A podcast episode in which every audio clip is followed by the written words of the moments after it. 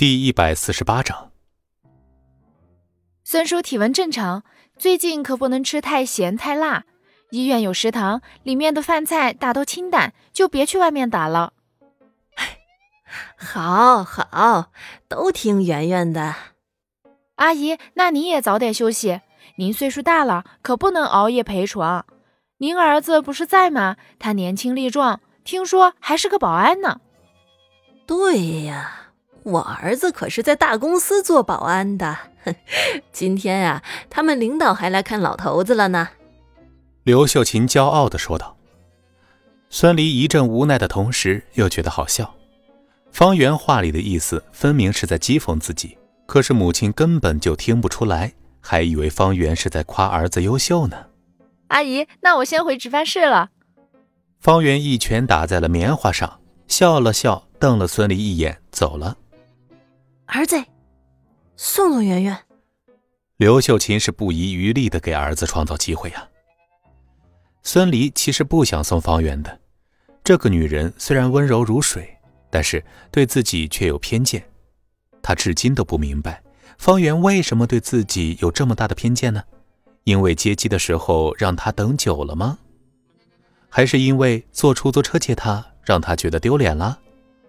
方圆应该不是嫌贫爱富的人啊。孙离没话找话的说道：“你那个朋友去哪了？”孙离问的是王婷。孙离对王婷的印象特别深，那是个和方圆性格完全相反的女人，拜金、牙尖嘴利，丝毫不掩饰对孙离的鄙视。怎么啦？吃着碗里的，看着锅里的。啥？大色批。啊！方圆冷哼一声，扭着腰身走了。刘孙离站在原地，挠着头，疑惑的看着他走进护士值班室。他觉得方圆肯定是对他有误解，可是这个误解的源头在哪里呢？一夜无话，除了秦可兰很意外的打电话询问了一下父亲的病情外，再也没有其他的事情。但是。表面平静的江城市，这一夜却有多个地下台球厅、网吧和 KTV 被砸。江胜龙找不到李虎的人，只能砸了他的产业，逼迫李虎出来。可是砸了一夜，李虎那个怂包都没有露面。李虎已经下令手下对江胜龙的寻衅，打不还手，骂不还口，只要不伤人，怎么都好说。孙离说了。只要挺过这段时间，江胜龙就没有心思管他了。而且听孙离话里的意思，还有天大的好事等着自己。如果可以堂堂正正的挣钱，谁也不愿意走偏门呢。昨天的生死与共，让他对孙离的话坚信不疑。天一亮，孙离就赶紧去食堂给父母打好了饭菜，而后在父母的催促下落荒而逃。哎呀，赶紧上班去！替我给兰兰带好，就说阿姨谢谢她了哈。孙离刚出医院没多久，就收到了秦可兰的电话，让他在医院门口等着。片刻后，红色布加迪就停在了孙离的面前。毫无疑问，在通电话之前，秦可兰已经是在开车来医院的路上了。这让孙离很疑惑，秦可兰竟然这么好心的绕路来接他。秦可兰察觉到了孙离疑惑的眼神，小脸儿爬上一坨红晕。秦家蔚蓝别墅，孙离和秦可兰越来越有默契了。秦可兰亲昵地挽着孙离的手臂，有那么一瞬间，孙离竟然真的有种情侣的感觉。这种感觉让孙离心头一震，抬头看了一眼秦可兰，见她和以往一样，看似亲近，实则神态冰冷。心里才稍微安慰了一些。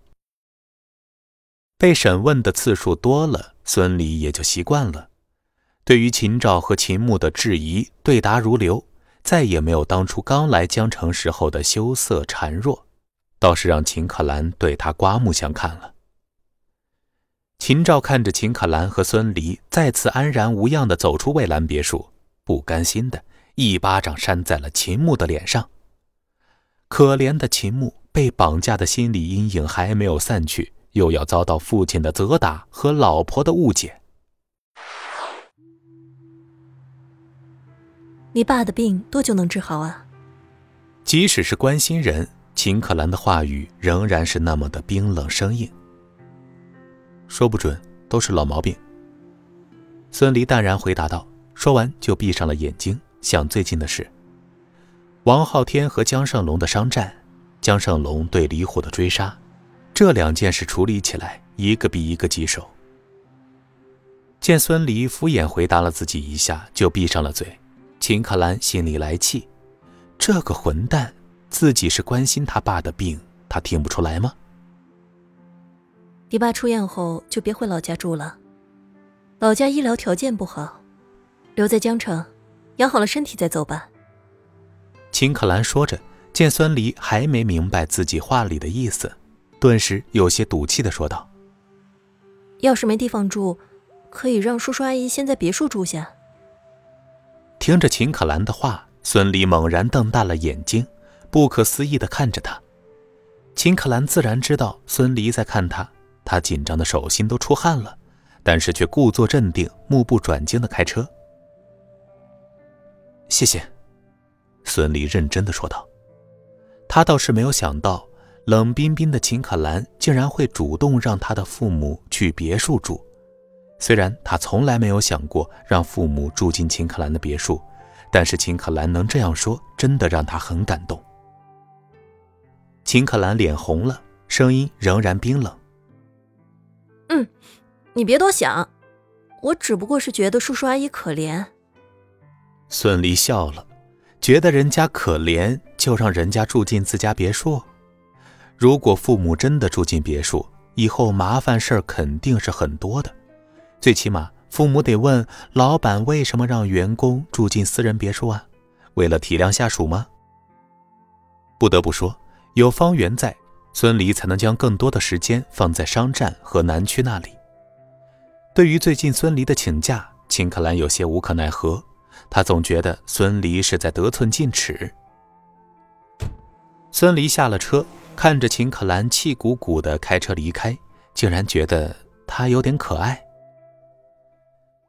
江城南区某个小区内，李虎正捏着遥控器频繁的换台，地上满是烟头。和尚在一旁不停的接到各处的求救电话。敲门声响起，李虎眼睛一亮，和尚飞快地走到门前，从猫眼里往外看了一下，而后笑着将房门打开：“老大，你来了。”